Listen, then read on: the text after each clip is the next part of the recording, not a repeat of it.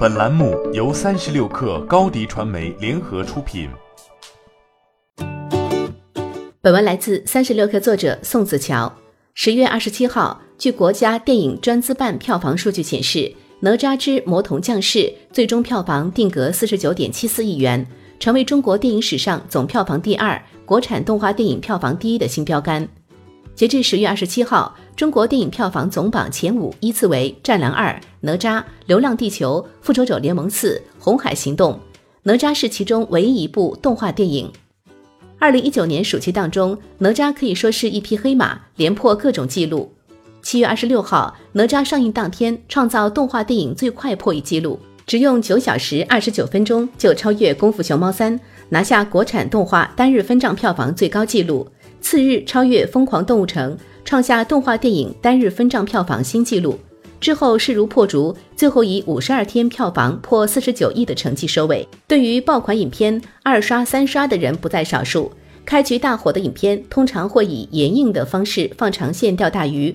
五部电影中，除了《复联四》无缘密钥延期，其他影片都曾延期两个月。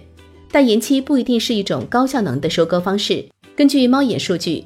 延期两个月，给哪吒带来了五点五二亿元的收入，延映票房占总票房的百分之十点五六，这已是延映电影中占比最高的。战狼二的延映票房两点四八亿元，占总票房五十六点八三亿元的百分之五。第二名是红海行动，延映票房一点五七亿元，占总票房三十六点五亿元的百分之四点三。其余影片对整体票房贡献度不大。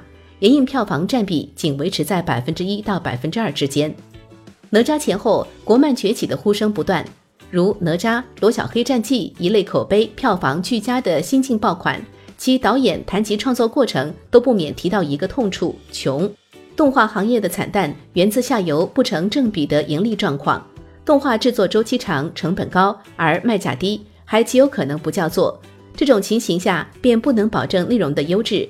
上游的动画制作者得不到足够的激励，也没有足够的资金投入，很多设想因为成本太高、耗时太长实现不了。动画产业要走得更远，还需要一个更长的商业模式，在票房之外创造新的营收方式。